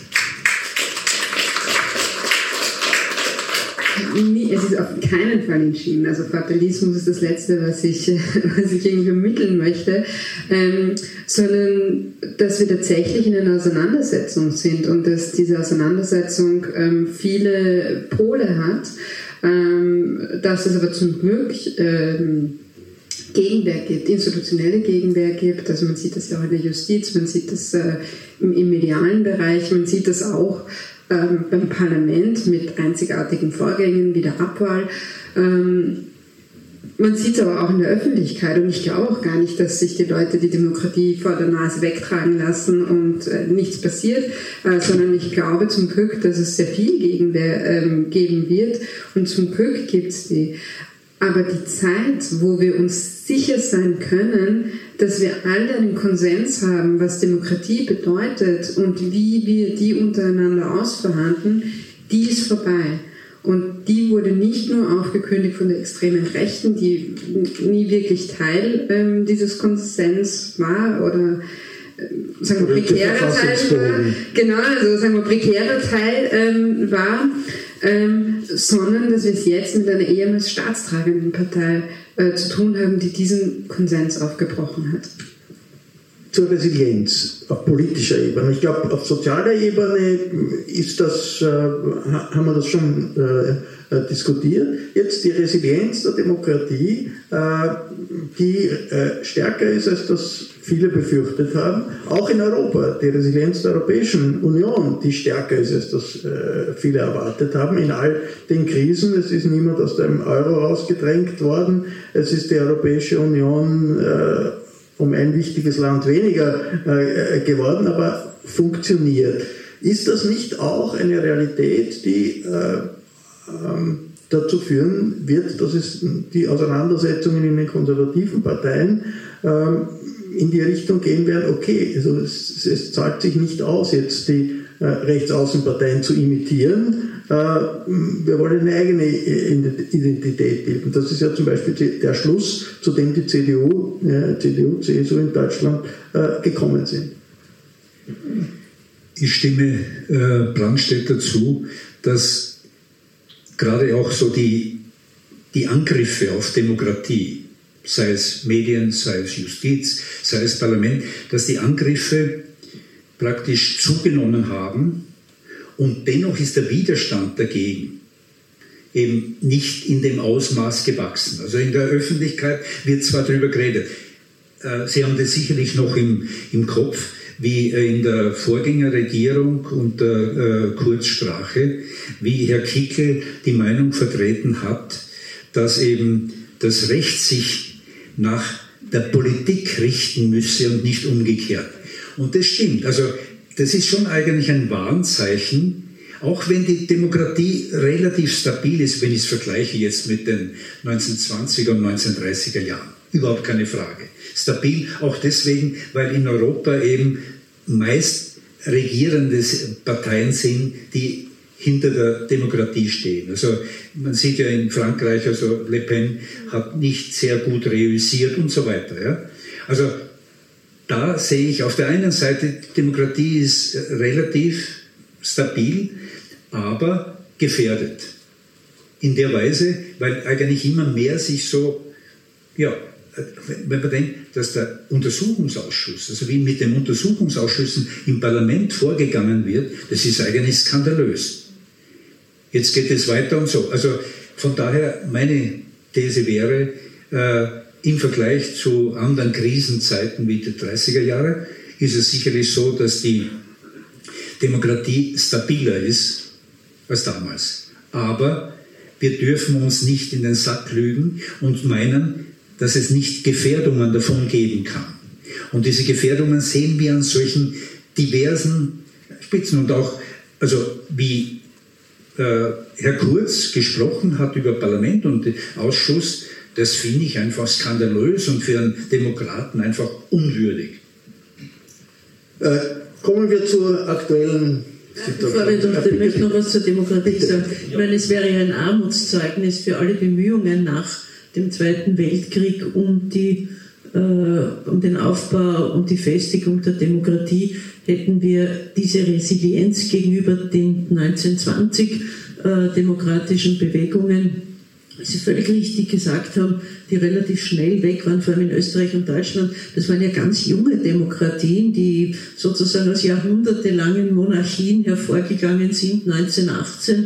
Und äh, da gab es noch sehr viele, die absolut gegen die Demokratie waren. Also es war damals viel leichter, die Demokratie auszuhebeln, als das jetzt der Fall wäre. Und wir haben uns ja wirklich, also ich bin diese Generation nach dem Krieg 49 geboren, äh, wo wir wirklich zwar die Zeitgeschichte auch nicht gelernt haben, also bei uns hat es auch immer beim Ersten Weltkrieg aufgehört, es war immer zu spät, aber dann doch äh, uns sehr intensiv damit befasst haben und wo, glaube ich, auch das Parlament in den letzten 20, 30, 40 Jahren sehr bewusst äh, Schülerinnen, Schüler damit konfrontiert hat. Die Sorge, die ich jetzt habe, ist, diese Verdrossenheit in der Politik führt natürlich nicht in der nächsten Generation zu einer Festigung der Demokratie. Also ich glaube, da sollten sich alle bemühen und anstrengen. Also ich komme noch aus einer politischen Zeit, die zwar aufgrund der großen Koalitionen nicht sehr beliebt war und dem, der sogenannten Parkelei oder so,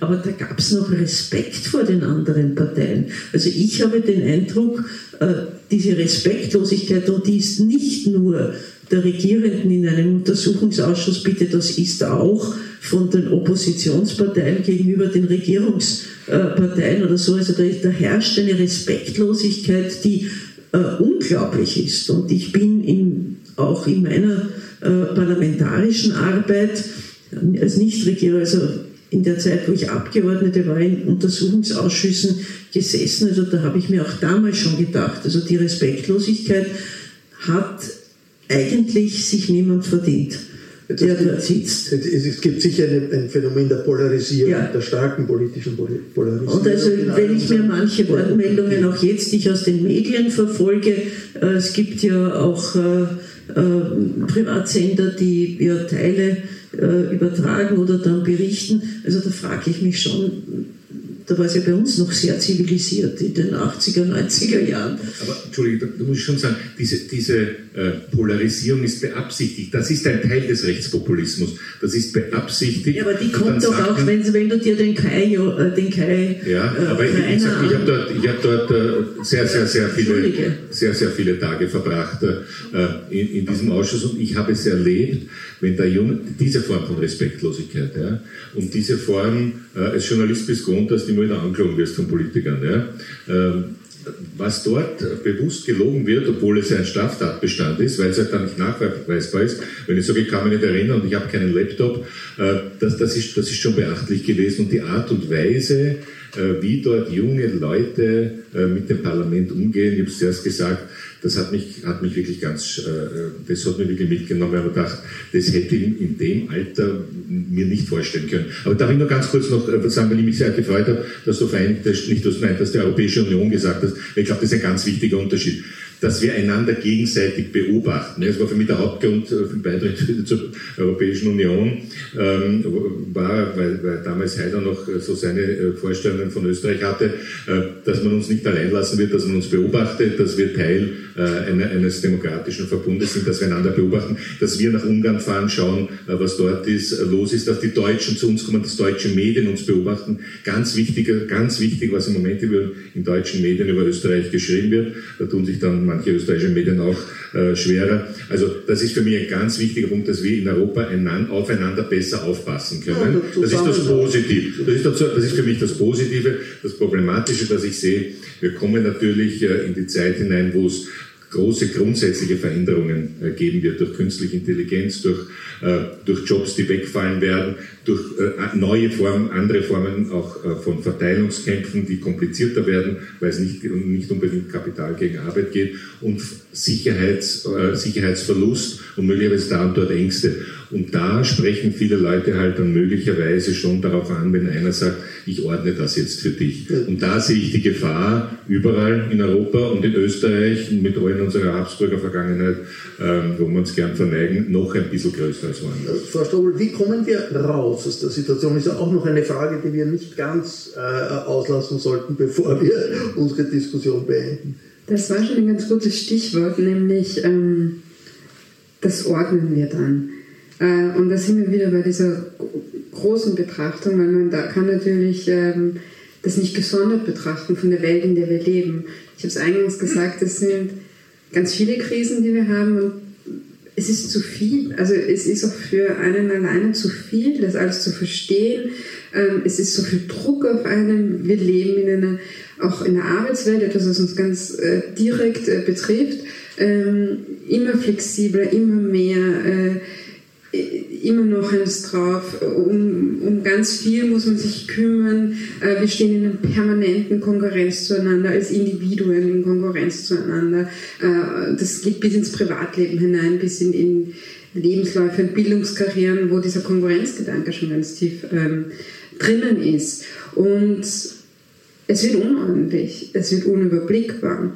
Und da sehe ich, ähm, da sehe ich diese Gefahr ähm, ähm, nicht unmittelbar, nicht morgen, aber ich sehe sie zumindest so am Horizont äh, winken, um es ein bisschen poetisch auszudrücken. Denn wenn eins ein Ordnungsversprechen ist, dann ist Faschismus ein Ordnungsversprechen. Das ist das wichtigste Versprechen, das Faschismus hat, ist Ordnung reinzubringen ähm, und die Welt wieder klarer zu machen. Wo verlaufen die Linien? Wie muss ich gehen? Wo gehöre ich dazu? Wo gehöre ich nicht dazu?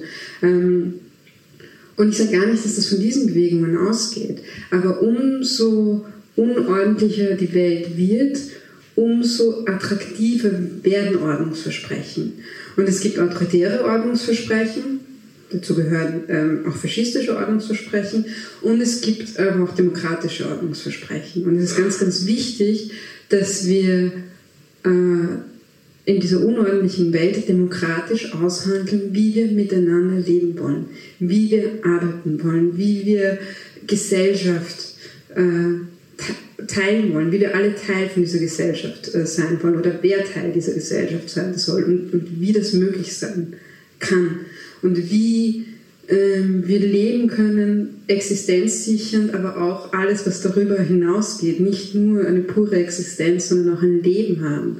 Und diese Möglichkeiten sind jetzt da, weil die Selbstverständlichkeiten weggebrochen sind. Und es ist ganz, ganz wichtig, ähm, diese, diese Debatten noch zu führen. Das, ist ja etwas, was auch politisch passiert. Also in Wirklichkeit, wenn man sich anschaut, was in Amerika passiert ist, nicht? Der Joe Biden, äh, mit einer demokratischen Partei, die in Wirklichkeit eine Vielfalt an verschiedenen Strömungen äh, beinhaltet, von ganz links äh, Bernie Sanders bis ganz konservativen Leuten, die ihm jetzt schwierig, Schwierigkeiten machen, ist aber genau das Ordnungsversprechen, äh, wie Sie das sagen, dass äh, die Demokratische Partei dafür gestanden ist, also der Wahnsinn der Trump-Zeit hört auf, das war zumindest das Versprechen. Und wir organisieren den Staat wieder so, dass man miteinander reden kann.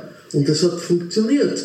Und in Wirklichkeit, wenn man sich auch in eine nähere Nachbarschaft anschaut, nach Ungarn, zur Zeit, wie die Oppositionsparteien alle sich zusammenschließen, von Sozialdemokraten über Liberale und Grüne bis zur ehemaligen rechtsextremen Partei Jobbik, ist das auch eine Art Ordnungsversprechen zu sagen, unsere Ordnung ist, wir haben zwar unterschiedliche Meinungen, wie das jetzt so äh, mit der Homosexualität ist oder nicht, aber unsere Ordnungsversprechen ist, wir gehören zu Europa und die Grundwerte Europas, die wollen wir äh, äh, nicht draußen haben, wollen wir drinnen haben und das geht nur, wenn wir uns alle zusammentun und in Ungarn werden die Parteien auf einer gemeinsamen Liste kandidieren. In Israel hat es auch geklappt mit, mit einer Regierung gegen Netanyahu.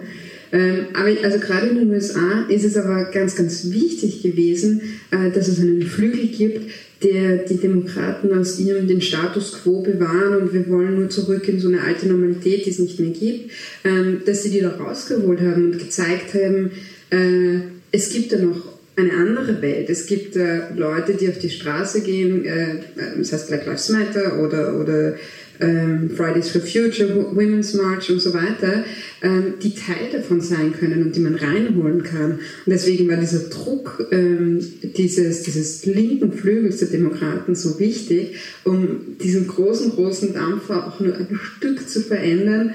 Äh, und deswegen ähm, gibt es jetzt all diese Versprechungen. Ob's, also ich wäre noch sehr vorsichtig äh, bei den Demokratinnen, ob das jetzt wirklich auch den Erfolg bringt, weil natürlich der rechtsdemokratische Flügel auch sehr, sehr stark ist und sich sehr stark zu Wort meldet. Ja, klar, aber ich meine, es ist, also ein Schnitt ist gemacht worden, nicht? Also ein Schnitt ist gemacht worden und der Schnitt lässt es, macht es möglich, wieder sozusagen in Richtung eines Neuanfangs zu gehen. Können wir ein bisschen über die, jetzt über uns reden, Österreich nach der Regierung äh, nach dem Bundeskanzler Kurz zum Bundeskanzler Schallenberg, was das alles bedeutet. Das ist ja nicht, nicht etwas, was nur innerhalb von drei Wochen passiert ist, sondern in Wirklichkeit ist ja das seit dem Ibiza-Video und dem, dem, dem, Ende der ähm, äh, Türkis-Braun-Koalition sind ja diese Turbulenzen da, die an die Substanz des Landes gehen eigentlich und auch an die Substanz der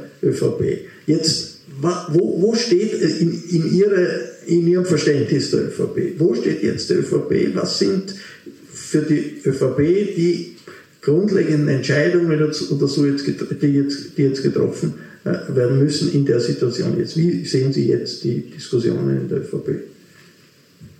Ja, die Diskussion in der ÖVP sehe ich im Moment nicht, weil haben Sie irgendwas von einer Diskussion in der ÖVP öffentlich gehört? Also ich sehe die Diskussion in der ÖVP jetzt nicht. Ich sehe eine Regierungsmann- und Frauschaft, äh, die jetzt die Geschäfte übernommen hat, äh, die äh, versucht jetzt, also das, was ich gut gefunden habe, war also für mich persönlich, dass es gelungen ist, ÖVP Grün zu einer Regierung zu formen. Das war auch nicht ganz leicht, also auch innerparteilich nicht leicht. Also ich kenne doch die Strukturen noch und ich habe nicht den Eindruck, dass sich die zwischen 2015 und 2020 wesentlich verändert hätten. Also sie haben sich verjüngt in manchen Bereichen und äh, da verteidige ich äh, sozusagen die Personalhoheit des Bundesparteiobmannes sehr. Also ich habe genug Sitzungen erlebt, wo dann irgendwelche, jetzt will ich gegen keinen Stand oder sonst was sagen, aber irgendwelche Ortskaiser ins Parlament äh, geschickt und gewählt wurden, die äh, keines klaren Satzes fähig waren, und zwar in allen Parteien, sage ich jetzt dazu. Äh, und äh, daher, bitte? Mit Führer hat man Probleme. Mit Führer, Kurz hat sich als der Führer. Mikro, Mikro, Mikro. Es, es war ja, jetzt nehmen Sie Mikro, aber es war doch nur so, äh, also in den Landesparteien hat er auf die Listen ohnehin keinen Einfluss. Das äh, hat er sich vielleicht geben lassen, aber in der Realität ist es nicht gelungen. Das Einzige, was gelungen ist, und auch das nicht durchgehend, wir haben jahrelang dafür gekämpft, dass es ein Reißverschlusssystem Frauen-Männer gibt. Und der Erste, der es wirklich durchgesetzt hat, war der Kurz. Und Trotzdem hat es dann nicht durchgehend. Also ich, ich, ich, schaue mir diese Listen immer noch sehr genau an. Sagen, steuerbare Frauen ist die Formulierung, die in der Ja, da würde aber sagen, das hat aber nicht der Kurz gesagt, sondern der Herr Thomas Schmidt. Ja, und über die, ja, aber nein, nein, über die, über die äh, Chats, die der Herr Schmidt abgesetzt hat, äh, die, diese ganzen SMS waren ja, ich meine, sie wurden geduldet von Kurz, muss man dazu sagen, oder zumindest nicht im Chat im Chat nicht widersprochen, aber also ich will jetzt nicht über den Thomas Schmidt reden und die steuerbaren Frauen haben bei uns sofort dazu geführt, dass dieses unsteuerbar äh, sozusagen gepostet wurde quer durch äh, und sich auch sehr viele ÖVP-Frauen dagegen äh, verwahrt haben, nicht verwehrt. Das hat mir irgendwann einmal nach einer Pressestunde jemand mitgeteilt, das merke ich mir mein Leben lang. Äh, und Jetzt hast du mich rausgebracht. Ist der glücklich gelungen?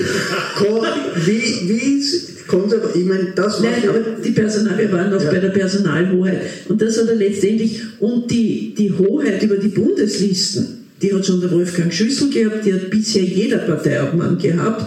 Und äh, da haben wir auch darauf gedrungen, dass es wirklich diese, äh, Reiß, dieses Reißverschlusssystem gibt. Und wir wissen, also die Bundeslisten, wenn es so Glück gibt, kommt man dann noch bei der Bundesliste irgendwann am 13., je nachdem, ob da dort doppelt Abgesicherte sind oder nicht, kommt man dann bestenfalls so auf zehn Abgeordnete, die da im Laufe der Zeit dann nachrücken und, und überhaupt einrücken können oder wenn die Partei in der Regierung ist, die dann für die Minister nachrücken können. Also diese Personalhoheit würde ich jetzt einmal äh, nicht als zu hoch einschätzen. Nicht nur eine Personalhoheit.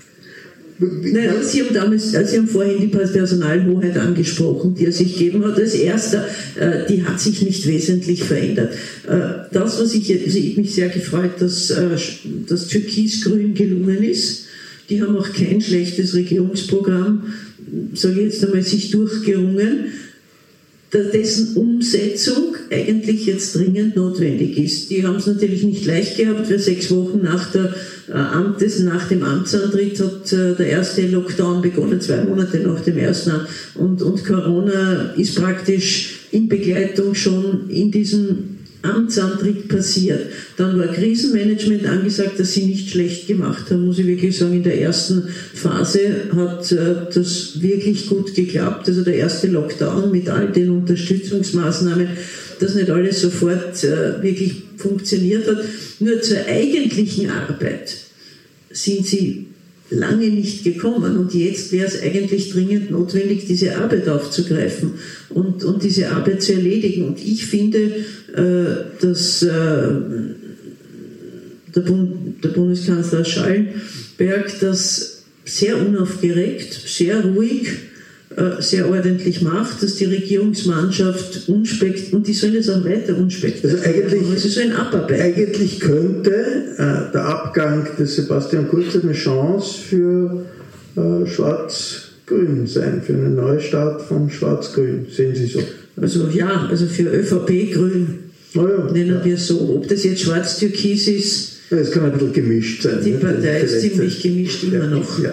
Emmerich Dalusch ist da, äh, also ich meine, es gibt den berühmten Kalauer, in jeder Krise gibt es eine Chance. Also äh, kann das sein, dass man hier durch äh, den Kollaps des Systems kurz mit all dem, was, was wir wissen und was wir gelernt haben, in Wirklichkeit also für die Koalition ÖVP, Grüne, eine Chance ist, dass das anders funktionieren kann, besser funktionieren kann als bisher und auch für das Land besser funktionieren kann?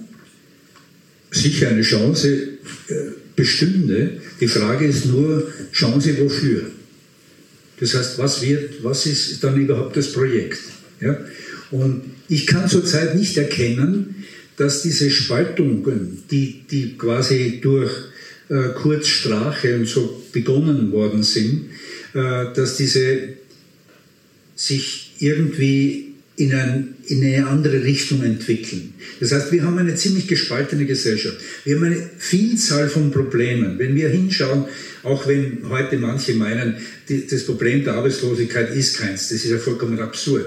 Wir haben nach wie vor 330.000 Menschen, die nicht erwerbstätig sind. Ja, und deshalb der Punkt. Mit, mit Erwerbslosigkeit ist verbunden äh, Verarmungsprozesse und so weiter. Das heißt, Demokratie wird nur überleben können, wenn auch die sozialen Probleme mitgelöst werden. Wenn auch praktisch innerhalb der Gesellschaft nicht eine enorme Spaltung geschieht. Und da bin ich mir nicht sicher, in welche Richtung das als solches gehen wird. Also vor allem, nachdem die Grünen sich ja nicht als die Bärenstarken herausgestellt haben und äh, praktisch alles das, was... Ja, äh, doch stärker als man vermutet hat, nicht in den letzten drei naja, Wochen. äh, sagen wir so, äh, Herrn Kogler ist tatsächlich was gelungen, aber das erste Mal. Ja, aber es ist auch keine Kleinigkeit sozusagen, die große Regierungspartei dazu Das zu stimmt. bringen, den Kanzler zu wechseln. Das ist, glaube ich, in der Zweiten Republik noch keiner Partei gelungen. Und jetzt auch wenn man nach Europa schaut, ist das etwas, was, was eine ziemliche einzigartige äh, Konstellation ist. Sehr anerkennenswert. Jetzt- ich bin auch froh drum. Jetzt, äh, ich meine, der Sebastian Kurz, äh, äh, Helmut Brandstätter hatte immer versucht, so eine Alternative auch auf europäischer Ebene zur CDU, zur Merkel, hat sich immer als Alternative zur Merkel äh, präsentiert und hat da ein bisschen immer geblinkt in Richtung, äh, ähm, ja, so in Richtung Populismus, äh, hat den Trump nicht so schlecht gefunden und so, ist aber nie ganz abgeschwirrt in diese Richtung. Jetzt ohne äh, Sebastian Kurz äh, könnte sich nicht die ÖVP in Richtung Merkel, CDU, Merkel-Konservativismus entwickeln. Das wird dann vielleicht dem äh, Helmut Brandstätter nicht so, äh, so leicht machen, also die äh, Polemiken, die er so, die er so hervorragend im, im, Parlament und im Untersuchungsausschuss bei vielen Veranstaltungen äh, äh, bietet, äh, zu präsentieren. Aber fürs Land könnte doch das vielleicht ganz gut sein, oder? Der Raimund, jetzt gelingt es wirklich, mich noch zu provozieren zum Schluss. Und da muss ich jetzt eines sagen, ähm, also allen Journalistinnen und Journalisten, die künftig äh, versuchen, in die Politik zu gehen, es ist sauschwer. Und es ist viel leichter, einen Leitartikel zu schreiben, äh, als dann äh, zu überlegen, stimme ich dazu oder nicht und was sage ich zu diesem Thema. Und da bin ich beim nächsten Punkt, das ist der Punkt Bildung. Äh, da ist so viel verloren gegangen in den letzten Jahren. Also was wir verschlafen haben in, in, in puncto einer, einer moderneren, besseren Ausbildung, ist leider auch ein Drama. Und das ist das nächste. Da haben Sie Reformen angekündigt, auch da haben Sie äh, nichts gemacht. Ähm, äh, Politikerinnen und Politiker, das ist eines der, der Dramen, hatte Sebastian Kurz, dass er im Prinzip Leute ausgewählt hat, ähm, die im Jahr nicht nahe kommen können, dass New York auf die Idee kommen könnte, der könnte das auch. Äh, und deswegen hat man ganz bewusst eben nicht nur steuerbare Frauen, sondern auch steuerbare Männer genommen und denen aber gleich dazu noch den Steuermann, äh, meistens waren es Männer, dazu gesetzt, den Thomas Schmid. Und auf den muss man schon kommen, weil er nämlich eine grundsätzliche und auch gefährliche Veränderung im Land bedeutet hat, nämlich, dass ein, ein vom Kanzleramt gesteuerter dem Minister sagt, was er machen darf und was er nicht machen darf. Und das ist ja aus den Chats hervorgegangen. Einerseits, der Minister, hat noch immer nicht verstanden, das werden wir ihm schon noch erklären, was er sagen muss. Andererseits, ich habe jetzt sehr viel Geld für ihn heraus, jetzt kann ich auch die Medien kaufen. Bin ich beim nächsten Punkt. Wie werden wir das stoppen? Wenn Ibiza nicht herausgekommen wäre, ja, und wir, wir haben wirklich dem Strache äh, da zu danken, wenn das nicht herausgekommen wäre, was dort oder alles... Der Oligarchen nicht. Oder der Oligarchen. Der Oligarchen nicht. Mit den schmutzigen Zehennägeln, ja. Also das war, war ja auch eine Leistung. Äh, aber, aber wer, auch immer, wer auch immer das organisiert hat, äh, wenn es dieser Rechtsanwalt war, wer auch immer, das ist ja völlig klar. Aber ganz wichtig, dass es passiert ist, weil da ein Prozess gestoppt wurde, und das ist schon der erste Punkt, ein Prozess gestoppt wurde, der uns natürlich nach Ungarn gebracht hätte und der uns in ähnliche Verhältnisse gebracht hätte. Drei Punkte. Erstens Medien, die einen kaufen wir, die anderen unterdrücken wir. Zweitens Staatsanwaltschaft. Wäre diese Regierung weitergegangen, die hätten schon dafür gesorgt, dass die Wirtschafts- und Korruptionsstaatsanwaltschaft dass man der alle Möglichkeiten nimmt und dass man den starken Bildercheck, wie auch immer der dann heißt, ist ja wurscht, und der dann da schlagt. Ja, das war ja alles geplant und das wäre umgesetzt worden. Und noch einmal die Verwaltung, die nicht schaut, wo habe ich die Besten, ähm, die, äh, die äh, eben äh, dann Gesetze auch umsetzen, sondern wo habe ich die steuerbaren Ministerinnen und Minister, die dann das machen, was dem einen dem Führer gerade also gefällt. Ein, ein Gefährlich, es war so eine gefährliche Entwicklung, wir haben so saufroh ja. zu sein, dass das, aber es ist ja nicht abge, es ist vorübergehend abgewendet, ja. aber es ist noch nicht so abgewendet, äh, dass es ganz vorbei ist. Also Kurz kommt nicht zurück. Ja, ich habe immer gesagt, er ist bald weg, habe ich recht gehabt. Ich habe immer gesagt, also mit seinen Methoden wird er nicht erfolgreich sein, habe ich recht gehabt. Ich behaupte, er kommt natürlich nicht zurück. Aber ob das System sich nicht dann doch durchsetzt in einer zerstörten Partei, und die ÖVP ist für mich zerstört, das weiß ich nicht. Das kommt darauf an, ob einer jetzt äh, den Kairos hat und jetzt zugreift. Äh, was, Natascha Strobel, sind die jetzt in der jetzigen Situation in Österreich die Ressourcen, die die Gesellschaft hat, um rauszukommen aus der Situation und das, was hier doch irgendwie als Chance da ist, nämlich die, die, äh, das Scheitern der, der, der türkisen äh, Kommandostruktur, die es in der Regierung gegeben hat und in der ÖVP gegeben hat, um rauszukommen aus dieser Gefahr des radikalisierten äh, Konservativismus fürs Land. Wenn man den radikalisierten Konservatismus als Symptom begreift und nicht als Ursache ähm, der Krisen, dann muss man sich die Krisen anschauen und dann muss man sich fragen, welche demokratischen Deutungsangebote gibt es.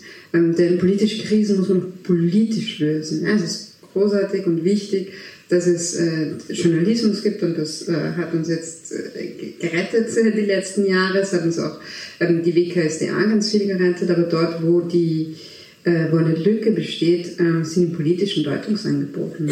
Und das ist schon auch, weil wir eine ähm, weil ja nicht nur eine Partei in der Krise ist, die dann eine autoritäre Antwort gefunden hat, sondern weil ja die zweite staatstragende Partei ja, genauso in der Krise ist, weil ähm, äh, Frau Rauch-Kallert hat das vorhin sehr schön gesagt, die mussten dann schauen, dass sie überhaupt auf 50 Prozent kommen. Und da müsste es einem eigentlich zu denken geben, denn das heißt, man verliert einen Zuspruch, man verliert äh, auch einen Anspruch, ähm, dass es irgendwie so weitergeht wie bis jetzt. Und äh, die türkise ÖVP hat eine Antwort gefunden auf das. Eine autoritäre Antwort, eine, eine Antwort, die ein Problem für die Demokratie darstellt. Aber es ist ganz klar, dass sie diesen Konsens verlassen haben. Allerdings ist ja die Sozialdemokratie übrig geblieben. Und eigentlich zur einzig konservativen Partei in diesem Land geworden, äh, im Wortsinne konservativen Partei geworden. Und da gefällt sie sich nach wie vor sehr gut in dieser Rolle. Ähm, das ist die Frage, ob das der Anspruch ähm, der Sozialdemokratie ist, äh, alleine in dieser staatstragenden Rolle zu verbleiben, obwohl sie nicht nur in der Regierung ist, irgendwie trotzdem zu versuchen, und vor allem das zu spielen. Den Impetus rausschafft aus dieser Krise, das glaube ich genau. wäre eine andere Diskussion. Genau, das wäre noch eine andere Diskussion, aber das heißt, wir haben hier eine politische Lücke, ganz eindeutig, ähm, auf, der, auf der gegenüberliegenden Seite. Und solange das nicht gefüllt wird, ähm, gibt es dieses demokratische Deutungsangebot auf Parteienebene nicht. Es gibt ganz viele ähm, Bereiche in der Zivilgesellschaft, wo sehr wohl versucht wird, sich zu rühren, äh, zu gestalten, das zu machen. Aber ähm, ich, ich glaube, dass es eine Form von Partei geben wird müssen, die diese verschiedenen Interessen zusammenfasst und sich als Interessensvertretung genau dessen versteht. Und solange es das nicht gibt, ähm, sehe ich auch äh, diese autoritären Tendenzen nicht besiegt. Und, und sozusagen äh, ein Ordnungsangebot oder ein Vorschlag, wie es gehen könnte, hat in vielen Ländern in Europa eigentlich geholfen, die, die, die, die große äh, Gefahr eines rechtsradikalen Umsturzes zu bannen, genau. in Italien zum Beispiel. Nicht? Ja. Portugal, Spanien, also wir können vielen ganz vielen, genau. Aber ganz, kurz. Noch ganz kurz, also mein Ordnungsangebot wäre ein Parlament. Äh, ich würde mir wirklich wünschen, ein Parlament, wo man, wo die, so wie es mir vorstelle und so wie es eigentlich gedacht war, wo die Interessen dort äh, ausgeglichen werden. Ne? Wenn Sie sprechen von Interessenausgleich, das kann man dort machen, das kann man dort öffentlich machen. Da gehört dann auch dazu, dass man sagt, ja, da habe ich nachgegeben, da gibt es einen Kompromiss, da habe ich mich nicht durchgesetzt. Aber das ist ein Ordnungsangebot, das halt ganz schwierig ist, weil ich, ich bekomme Mails, Sie sind bei der Opposition, Sie sind immer dagegen. Und wenn man dann sagt, naja, aber Kontrolle ist auch wichtig für ein Parlament, äh, dann ach so, ja, habe ich nicht gewusst. Also das ist, für, das ist auch ein, ein Ordnungsangebot und natürlich können nicht alle regieren, bin, bin ich für Konzentration Koalitionsregierungen. Aber warum nicht drei, äh, drei Parteien? Ich hoffe, dass das in Deutschland gut geht. Das wäre ein sehr schönes Vorbild. Ja. Äh, und dann muss es eine starke Opposition geben, die kontrolliert. Und das sage ich auch okay. immer den Freunden von den Neos, wenn ihr ja. regiert, hofft auf eine starke Kontrolle, weil dann kann auch der Wahnsinn alles nicht passieren, äh, was wir aufgestellt haben. Ich finde es find schon prima, wenn, wenn Sie sagen, dass das Parlament ein wichtiger Punkt ist. Es ist ein Punkt, möchte ich betonen. Die Justiz ist ein ganz zentraler und ich glaube, dass es heute so weit gekommen ist, hat damit zu tun, dass die Justiz funktioniert. Und alles, was dazu führt. Gehört zur Resilienz der Demokratie, dass die Justiz. Gehört zur Resilienz der Demokratie, dass die und, Justiz funktioniert. Das selbstverständlich, ja. genau. Und ein Punkt auch, haben wir heute nicht drüber geredet, aber ich halte auch dafür, dass die Zivilgesellschaft ungleich mehr in politische Entscheidungsprozesse eingebunden werden müsse. Und deswegen, also Parlament ist gut, aber wir müssen auch außerhalb des Parlaments schauen, was hier an politischen Strukturen, was hier an politischen Bewegungen läuft. Und das halte ich für einen ganz wichtigen Punkt. Und deswegen würde ich wirklich hoffen, dass es nie mehr einen Spitzenpolitiker gibt, der die Aussage tätigt, Sie haben es wahrscheinlich noch im Kopf, das Parlament hat bestimmt, aber das Volk wird entscheiden. Das ist Populismus pur. Und das ist quasi eine Abwertung des Parlamentarismus. Das ist genau das Gegenteil, was Sie sagen. Sie hörten eine Podiumsdiskussion unter dem Titel Rechtsum im Metro-Kino in Wien auf der Buch Wien vom 12. November 2021. Die Tonqualität haben wir verbessert, so weit wie möglich. Mit dabei waren die Autorin Natascha Strobel, Neos Nationalratsabgeordneter Helmut Brandstetter, die ehemalige ÖVP-Ministerin Maria Rauch-Kallert und der Politikwissenschaftler Emmerich Dalosch. Ich verabschiede mich von allen, die uns auf UKW hören. Mit dem Falter ist man über die österreichische Innenpolitik immer gut informiert. Nicht nur, aber auch aus diesem Grund ist ein Abonnement des Falter eine gute Idee. Ein Geschenksabo ist für Sie vielleicht ebenfalls überlegenswert.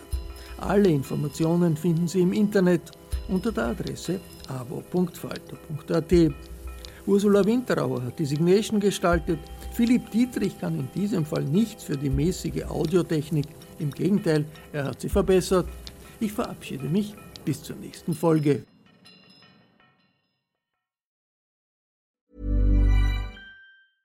Hey, it's Paige DeSorbo from Giggly Squad.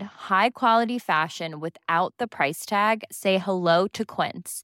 I'm snagging high-end essentials like cozy cashmere sweaters, sleek leather jackets, fine jewelry, and so much more. With Quince being 50 to 80% less than similar brands.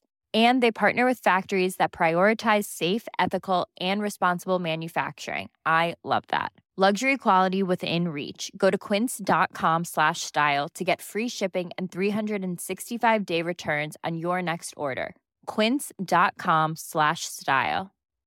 When you need mealtime inspiration, it's worth shopping Kroger, where you'll find over 30,000 mouthwatering choices that excite your inner foodie. And no matter what tasty choice you make, you'll enjoy our everyday low prices, plus extra ways to save, like digital coupons worth over $600 each week. You can also save up to $1 off per gallon at the pump with fuel points. More savings and more inspiring flavors make shopping Kroger worth it every time. Kroger, fresh for everyone. Fuel restrictions apply.